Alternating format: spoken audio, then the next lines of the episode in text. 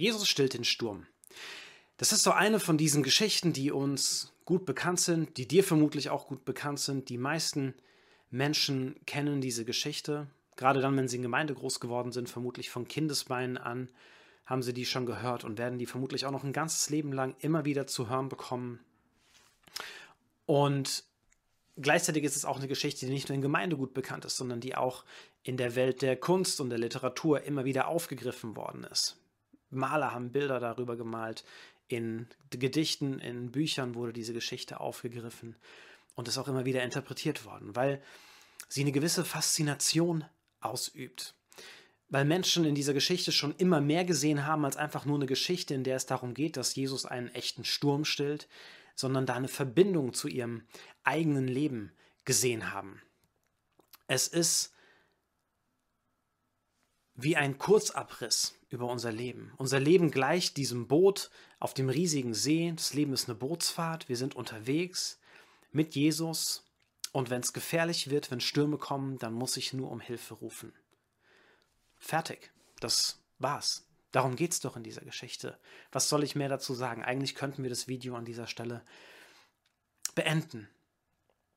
Geschichten, die viel erzählt werden, die haben ein Problem. Und ich bin der Überzeugung, die haben auch schon eine Selbsthilfegruppe dafür gegründet. Sie haben nämlich das Problem, dass es nicht wenige Menschen gibt, die ihnen einfach nicht mehr wirklich zuhören. Menschen hören nicht mehr genau hin, wenn sie erzählt werden, weil die Menschen sich denken, das kenne ich doch schon. Ich weiß doch schon, was kommt. Ich weiß, worum es da geht. Und ich bin dafür, dass wir diese Geschichte heute eine Chance geben. Dass sie nächste Woche nicht in die Selbsthilfegruppe treffen gehen muss und sich wieder darüber beklagen muss, dass ihr niemand richtig zuhört, sondern dass sie sich darüber freut, dass sie gehört wird. Denn ich bin davon überzeugt, dass gerade in diesen bekannten Geschichten über Jesus, die ja nicht ohne Grund so bekannt sind, viel drinsteckt und dass da auch noch viel Neues für uns drinsteckt, auch wenn wir sie schon ganz oft gehört haben. Oder dass wir zumindest entdecken, dass da altbekannte Dinge drinstecken, die auf einmal vielleicht eine ganz neue Relevanz für unser Leben bekommen. Tauchen wir also ein wenig tiefer in diese Geschichte ein. Jesus hatte am See Genezareth den Menschen über das Reich Gottes erzählt. Ihr erinnert euch vielleicht an die letzte Predigt, in der es um das um darum ging, Jesus zu hören, um das Gleichnis vom Sämann, das Jesus erzählt hat. Und das ging ja damit los, die Geschichte, dass Jesus an diesen See kommt, an das Ufer und da eine riesen Menschenmasse ist und Jesus sich mit seinen Jüngern ein Boot nimmt und ein bisschen rausfährt, um dann zu den Menschen zu reden. Und er erzählt den ganzen Tag, da stehen noch ein paar mehr Gleichnisse. Und jetzt ist es Abend geworden. Und Jesus sagt seinen Jüngern, komm, hisst die Segel, wir fahren auf das andere Ufer. Und damit beginnt diese Geschichte. Und es ist wie unser Leben als Nachfolger. So, ein, so eine kleine Mini-Episode, einfach zusammengefasst in einer kurzen kleinen Geschichte. Wir sind unterwegs auf einem See, jeder von uns. Bis wir endlich am anderen Ufer ankommen und das Ziel erreicht haben. Also bis ja, wir bei Jesus sind, beziehungsweise bis das Reich Gottes hier auf dieser Welt vollständig da ist. Und in der Zwischenzeit befinden wir uns, wie gesagt, auf diesem See. Und es ist richtig schön. Ja, das Wasser glitzert, die Sonne scheint, das Blau ist schön, Azurfarben oder wie auch immer in diesem See. Und wir freuen uns. Es ist eine schöne Fahrt. Alles ist geordnet, alles ist überschaubar, nichts passiert. Es ist ein schöner Anblick. Da sind wir gerne unterwegs. Darüber freuen wir uns. Aber dann gibt es halt eben auch diese anderen Zeiten, die Zeiten, in denen es gefährlich wird. Und das ist nur eine Frage der Zeit, bis solche Zeiten kommen, weil kein Leben wirklich glatt läuft. Ja, herausfordernde und schwierige Situationen kommen. Das ist gar keine Frage. Stürme werden kommen. Die Frage ist nur, wann sie kommen und in welchem Ausmaß sie kommen. Und wenn dann so ein Sturm auf einmal heranzieht, dann verwandelt sich dieses schöne, glitzernde Blau auf einmal unter uns in so eine dunkle Tiefe, in einem bedrohlichen Abgrund und vor diesem Abgrund schützt mich nur dieses schwankende Boot, an dem ich mich vielleicht noch festhalte.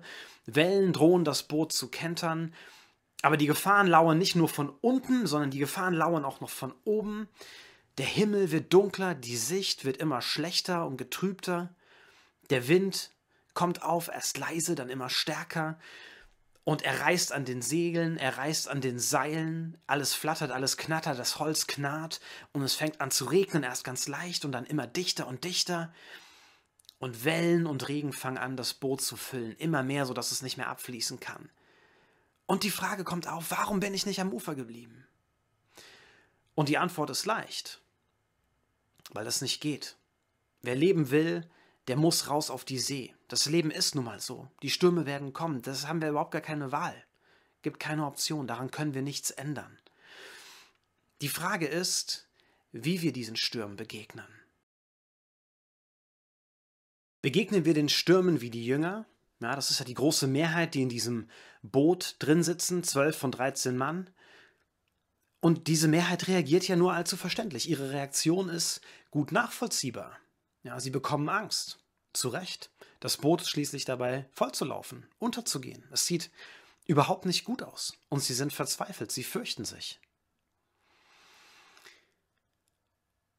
Wir können den Stürmen aber auch begegnen wie Jesus. Denn der ist ja auch noch da, der 13. Mann. Und er schläft, tief und fest. Hinten im Boot hat er sich irgendwie bequem gemacht auf dem Kissen des Steuermanns. Ganz friedlich liegt er da, mitten in einer lebensbedrohlichen Situation. Jesus hatte den Auftrag, den Menschen zu zeigen, was es heißt, mit Gott unterwegs zu sein, was es heißt, ein Leben mit Gott in Beziehung zu leben.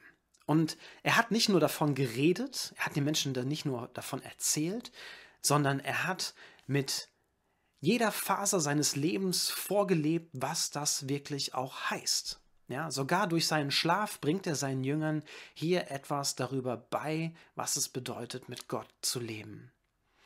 Was können wir mit den Jüngern von Jesus lernen in dieser Geschichte? Wie gesagt, dass ein Sturm kommt in unserem Leben, daran können wir nichts ändern. Das können wir nicht vermeiden. Dem können wir auch nicht aus dem Weg gehen. Unsere, und unsere Möglichkeiten, so einen Sturm loszuwerden, die sind auch sehr begrenzt. Denn die Stürme in unserem Leben das sind ja gerade die Situationen, in denen wir merken, wir sind total hilflos. Wir wissen nicht, was wir tun sollen. Es sind Situationen, in denen wir merken, wie wenig wir eigentlich selbst im Griff haben. Und die Frage ist, mit welcher Einstellung begegne ich diesem Sturm, diesen Stürmen? Ist unser Denken in solchen Situationen von Angst und von Furcht geprägt? Oder ist unser Denken von Vertrauen geprägt? Was Jesus tut, dass er schlafen kann. Das ist von Vertrauen geprägt. Was die Jünger tun, das ist von Furcht und Sorge geprägt. Die Jünger sorgen sich. Sie wecken Jesus vorwurfsvoll auf. Macht es dir nichts aus, dass wir untergehen? Heute würden wir sagen, sie beten. Die Jünger beten. Und da ist ein Vorwurf drin. Interessiert es dich nicht? Interessiert dich nicht, wie schlimm es gerade um uns steht? Kümmert es sich überhaupt nicht? Sie haben das Gefühl, von Jesus alleingelassen zu sein, weil Jesus nichts tut, weil er einfach schläft. Und irgendwie erwarten sie von ihm vermutlich Hilfe, auch wenn sie das nicht klar artikulieren. Sie sagen ja nicht Hilfe und sie sagen einfach nur, kümmert es sich nicht. Mir stellt sich auf jeden Fall die Frage, was wäre passiert, wenn die Jünger Jesus nicht geweckt hätten? Wenn sie wie Jesus ruhig geblieben wären, wäre das Boot wirklich untergegangen? Ganz ehrlich, ich kann es mir nicht vorstellen, denn dann wäre Jesus ja auch einfach so untergegangen. Naja, in der Geschichte kommt es auf jeden Fall anders. Jesus wird geweckt, er greift in die Situation ein und ein Wunder passiert. Der Sturm ist gestillt. Von einem Moment auf den nächsten alles still. Die See ist ruhig, spiegelglatt, nichts passiert mehr. Kein Wind. Die Jünger sind erstarrt. Sie haben große Furcht. Sie sind still. So richtig still. Nichts, kein Ton. Und in diese Stille hinein fragt Jesus, warum habt ihr solche Angst? Wo ist euer Glaube? Das haut rein. Jesus macht ihnen einen Vorwurf. Und warum eigentlich? Das ist doch irgendwie seltsam, oder? Wenn man sich das Ganze vor Augen malt. Weil die Jünger doch genau das tun, was wir in den meisten christlichen Büchern über Spiritualität und Nachfolge heute auch lesen. Sie tun genau das, was ein älterer Christ einem jüngeren Christ raten würde, wenn er auch in so einer stürmischen Lebenssituation drinsteckt. Bete, geh damit zu Jesus, sagt es Jesus. Die Jünger handeln doch eigentlich vorbildlich. Aber Jesus lobt sie nicht. Kein Satz wie, gut, dass ihr gebetet habt. Mensch, das habt ihr gut gemacht, dass ihr zu mir gekommen seid. Stattdessen weist er sie zurecht. Warum habt ihr solche Angst? Wo ist euer Glaube? Dieses Gebet der Jünger ist ein Zeichen des Unglaubens, kein Zeichen des Glaubens. Das Rufen der Jünger verrät etwas über ihren Glauben. Und worum es Jesus geht, ist nicht die Tatsache, dass die Jünger beten, dass sie zu ihm rufen, sondern die Denkweise, die dahinter zum Vorschein kommt. Und was da zum Vorschein kommt, ist Misstrauen. Macht es dir nichts aus. Interessiert es dich nicht? Kümmert es dich nicht? Bist du nicht da für uns? Die Jünger sehen nur diesen Sturm, sie sehen das aufgewühlte Wasser, sie bekommen Angst und sie wollen nur noch eins, diesen Sturm irgendwie loswerden. Sie wollen so schnell wie möglich raus aus der Situation, weil sie Angst um sich selbst haben, weil sie Angst um ihr Leben haben. In diesem Moment dreht sich alles nur noch um sie und um ihr Leben und der Sturm wütet nicht mehr nur noch um sie herum, sondern er dringt in sie ein, in ihr Herz. Und sie können nicht mehr klar sehen.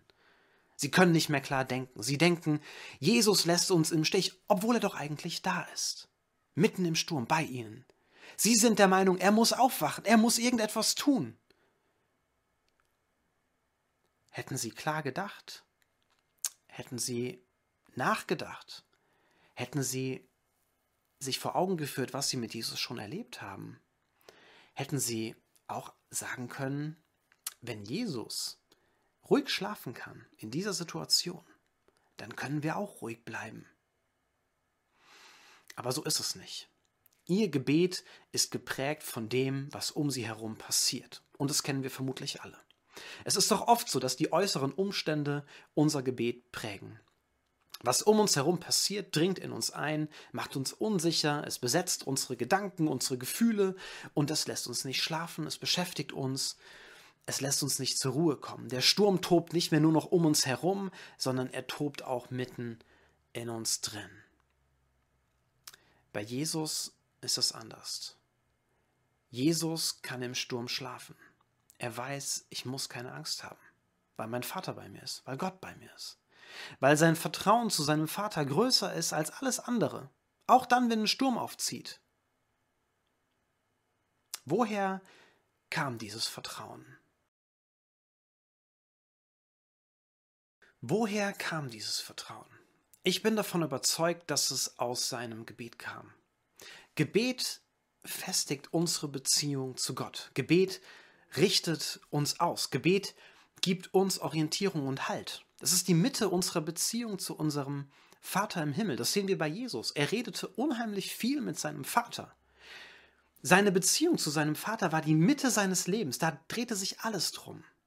Seine Gebete bestimmten, wie er mit allem anderen umging. Aus dem Reden mit seinem Vater hat Jesus Kraft geschöpft. Durch sein Gebet wusste er immer wieder, was dran ist und was auch nicht dran ist. Das Gebet hat seine Beziehung zu seinem Vater gestärkt. Sie wussten voneinander ohne jeden Zweifel, dass sie einander bedingungslos lieben. Jesus wusste, dass es nichts gibt, was ihn von seinem Vater trennen kann. Er wusste, dass sich sein Vater um ihn kümmert, dass er sich um ihn sorgt, dass er ihn fest in der Hand hat und dass er sich deswegen nicht sorgen muss. Er wusste, wer sein Vater ist, er wusste, wer Gott ist, weil er mit ihm redete. Sein Gebet ist nicht von den äußeren Umständen geprägt. Es ist genau andersrum. Wie er mit den äußeren Umständen umgeht, wie er den äußeren Umständen begegnet, das ist geprägt von seinem Gebet. Die Stürme stellen sein Vertrauen in seinen Vater nicht in Frage, sondern sein Vertrauen stellt in Frage, ob die Sorge und Furcht vor dem Sturm überhaupt nötig sind.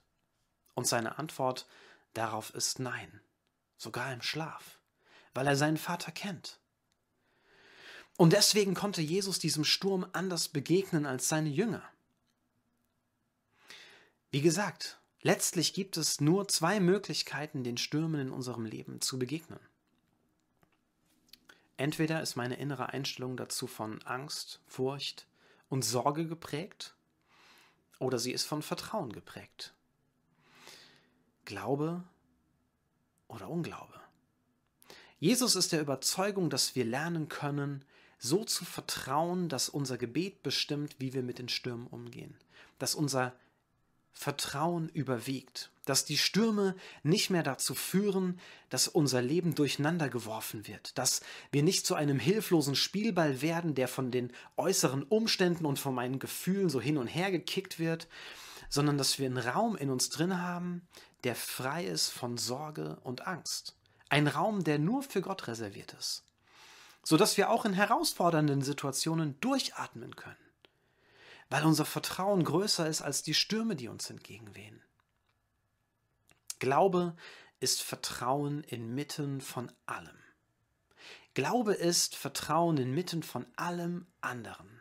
Das ist Glaube. Und dann kann ein Sturm um mich herum toben. Ich muss mich aber nicht fragen, sieht Jesus das? Ich muss mich auch nicht fragen, ob ich Jesus egal bin, weil ich tief in mir drin weiß, dass mein Leben am Ende in seiner Hand ist. Und dass er das Beste für mich will, weil ich auf einem festen Boden stehe, den mir nichts und niemand nehmen kann. Weil da kein dunkler Abgrund ist, vor dem ich mich fürchten muss, weil ich weiß, darunter ist Gott. Tiefer geht's nicht. Dann kann ich tun, was in meiner Kraft steht, ja, zum Beispiel Wasser aus dem Boot schöpfen in der Situation. Und ich kann trotzdem gelassen bleiben. Gerade bei den Dingen, die ich eben nicht ändern kann wie den Sturm zu beenden. Denn das kann ich nicht. In so einer Situation sind Angst, Furcht und Sorgen keine guten Ratgeber, weil sie unser Urteilsvermögen ne-, benebeln. Sie trüben unseren Blick für die Situation. Diese Ratgeber sollten uns nicht leiten. Das sollten nicht die treibenden Kräfte sein in unserem Umgang mit diesem Sturm, sondern unsere Beziehung zum Vater der uns sieht und der sich um uns sorgt. Vertrauen hilft uns, einen kühlen Kopf zu bewahren. Vertrauen hilft uns, gelassen und besonnen zu bleiben. Die Situation mit einer anderen Sichtweise zu bewerten als dieser Tunnelblick, den Angst und Furcht hervorrufen. Ja, dann muss ich nicht wie die Jünger darum beten, dass dieser Sturm endlich ganz schnell vorbeigeht, weil das die einzige Möglichkeit ist, die mir noch zu, die noch da ist, die irgendwie sinnvoll erscheint. Nein, dann kann ich in so einer Situation Jesus dafür danken, dass er bei mir ist. Dann kann ich ihn darum bitten, dass er mir Frieden und Gelassenheit schenkt im Umgang mit diesem Sturm. Und dass er mir hilft, in seinem Sinn damit umzugehen. Denn Glauben heißt ja nicht, dass ich nichts tue. Glauben heißt, dass ich alles tue, was mir, was mir möglich ist, aber dass ich bei den anderen Dingen, auf die ich eben keinen Einfluss habe, die ich nicht verändern kann, dass ich das Gott anvertraue und dass ich gelassen bleibe, weil ich weiß in meinem Herzen, Gott hält mich.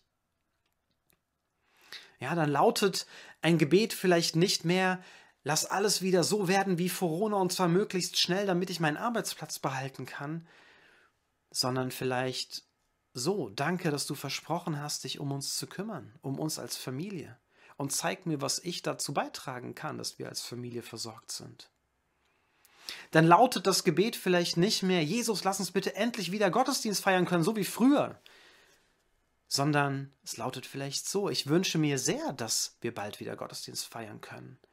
Ich danke dir aber dafür, dass unsere Beziehung nicht davon abhängig ist. Danke, dass du deine Nachfolger schon durch schwerere Zeiten getragen hast. Und das kannst du auch jetzt, auch wenn wir nicht Gottesdienst feiern können.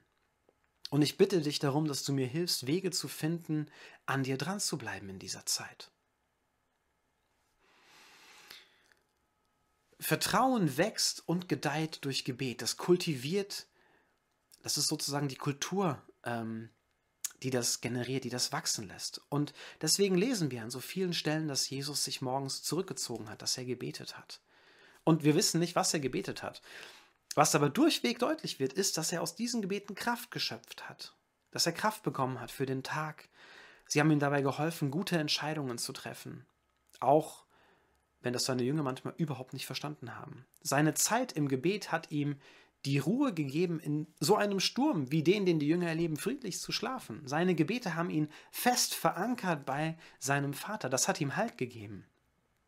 Und das macht mich dankbar, sage ich ganz ehrlich, weil die Mitte unseres Glaubens unsere Beziehung zu unserem Vater ist und zu seinem Sohn, zu Jesus. Und es gibt nichts auf dieser Welt, was uns daran hindern könnte, diese Beziehung zu leben. Keine Isolation, keine Quarantäne. Selbst wenn uns Formen wie Gottesdienste und Kleingruppen, die wir liebgewonnen haben, wenn uns die genommen werden oder wenn die nur noch eingeschränkt möglich sind, selbst dann ist das noch möglich. Natürlich ist es schade.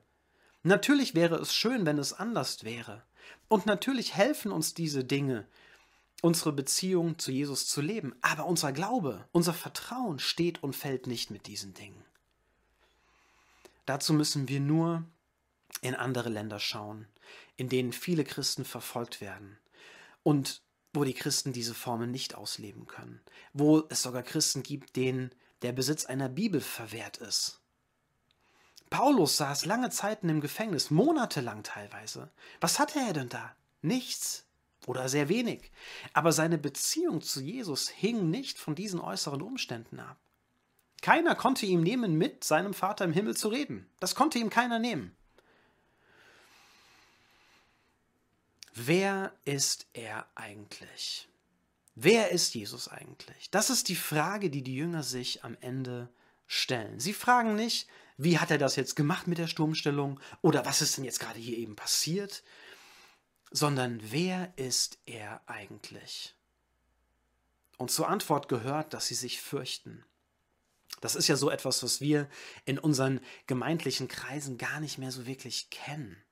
Habe ich auch bei mir gemerkt. Ja, das kommt doch bei uns so wenig vor. Wir haben uns an so vieles gewöhnt. Vieles ist so normal. Wir haben Jesus verniedlicht. Furcht vor Jesus? Kennst du das? Und dabei ist es doch nur zu logisch in so einer Situation. Ja? Naturgewalten, Wind und Wellen, das kann heftige Ausmaße annehmen. Und selbst der mutigste Mann oder die mutigste Frau bekommen, wenn es richtig hart wird, mal mindestens Respekt, wenn nicht sogar auch irgendwann Angst um ihr Leben, wenn so etwas richtig abgeht. Wir können Naturgewalten nicht kontrollieren. Wir sind ihnen ausgeliefert oder wir müssen uns vor ihnen verstecken oder uns in ein Haus zurückziehen. Und dann steht da dieser Mann in dem Boot auf und sagt zu dem Sturm, sei still. Und alles ist ruhig. Alles ist ruhig. Wenn ich schon vor Naturgewalten Angst habe, wie viel mehr dann noch vor dem, der noch stärker ist. Und gleichzeitig zeigt es doch, wie mächtig er ist. Jesus ist stärker. Und wenn das so ist, dann haben wir doch allen Grund, ihm zu vertrauen. Wind und Wellen können uns nicht mehr tun, als Jesus es ihnen erlaubt. Warum tut Jesus dieses Wunder eigentlich? habe ich mich gefragt. Denn es wird ja deutlich, dass Jesus das Wunder eigentlich total unnötig findet. Ja, er sagt ja, besser wäre es gewesen, ihr hättet einen größeren Glauben gehabt. Besser wäre es gewesen, wenn die Jünger keine Angst gehabt hätten. Jesus hätte das Wunder auch einfach sein lassen können und sagen können, so Leute, jetzt bleibt mal bitte ruhig hier, ihr müsst keine Angst haben, ich bin noch bei euch. Das ist interessant, Jesus tut ein Wunder trotz ihres Unglaubens. Und ich denke, er will ihnen dadurch helfen, ihn besser kennenzulernen. Deswegen kommt auch diese Frage, wer ist das eigentlich? Boah, das haben wir gar nicht gewusst. Er will ihrem Unglauben auf die Sprünge helfen. Soll dazu führen, dass sie ihm mehr vertrauen. Noch besser wäre es gewesen, sie hätten ihm schon vertraut. Allerdings stellt sich dem einen oder anderen heute vielleicht zu Recht die Frage, warum passiert das dann nicht bei mir? Warum erleben die einen so ein Wunder? Warum erleben die Jünger so ein Wunder? Und warum müssen andere wie ich ohne so ein Wunder auskommen? Ganz ehrlich, ich weiß es nicht. Klar, wenn wir die Antwort auf die Frage wüssten, dann wäre das mit dem Glauben so viel leichter. Wenn wir endlich verstehen würden, nach welchen Kriterien sich entscheidet, ein Wunder zu tun oder auch nicht zu tun in unserem Leben, dann hätten wir eine Antwort auf die Frage gefunden, die, glaube ich, viele beschäftigt. Aber wie gesagt, die Antwort habe ich nicht. Und ganz ehrlich, ich misstraue allen Antworten, die Menschen meinen, darauf zu finden. Ich denke, es gehört zum Glauben dazu, dass wir darauf vertrauen, dass Gott seine Gründe hat, uns diese Frage nicht zu beantworten. Aber was für uns alle gleichermaßen gilt und was in dieser Geschichte sehr deutlich wird, ist, Jesus ist da. Mitten in dieser Situation. Auch wenn wir denken, dass er schläft. Und ich will lernen, ihm zu vertrauen, auch wenn er kein Wunder tut. Denn das ist das, wozu er uns einlädt. Und ja, ganz klar, es ist nicht einfach zu einem solchen Glauben zu gelangen. Das ist kein einfacher Weg. Und wenn ich ehrlich bin, merke ich, ich bin noch weit davon entfernt. Es gibt so einige Sorgen, die lassen mich nachts wach liegen, da komme ich nicht zur Ruhe. Und es gibt leider auch so einige Dinge, die in meinem Umfeld passieren, die dringen dann doch in mein Herz ein, machen mir Angst oder beunruhigen mich zumindest. Und ich fange irgendwie an, mit diesen Wellen zu kämpfen und ich werde unruhig. Aber ich will mich mit so einem Glauben nicht zufrieden geben. Ich will nicht dabei stehen bleiben. Ich will alles dran setzen, so einen Glauben zu bekommen, so ein Vertrauen zu bekommen, dass ich wie Jesus in so einem Sturm friedlich schlafen kann. Und das wünsche ich dir auch. Und Jesus lädt uns dazu ein und er ist der Überzeugung, dass wir diesen Glauben bekommen können mit seiner Hilfe. Ich wünsche mir das, sodass ich nicht nur mit dem Kopf sagen kann, sondern auch mit dem Herz, es kommt gar nicht darauf an, ob die Stürme zur Ruhe kommen. Klar, wäre das schön, wenn es sich das, wenn die Situation sich ändern würde, wenn es anders werden würde. Aber entscheidend ist das am Ende nicht. Entscheidend ist, dass Jesus mit dabei ist. Ob er dabei etwas tut, was ich wahrnehme wie so ein Wunder oder nicht. Oder ob er schläft. Ist egal. Hauptsache, er ist dabei, weil er sich bestens um mich kümmert und weil mir das niemand nehmen kann. So einen Glauben wünsche ich dir und mir. Amen.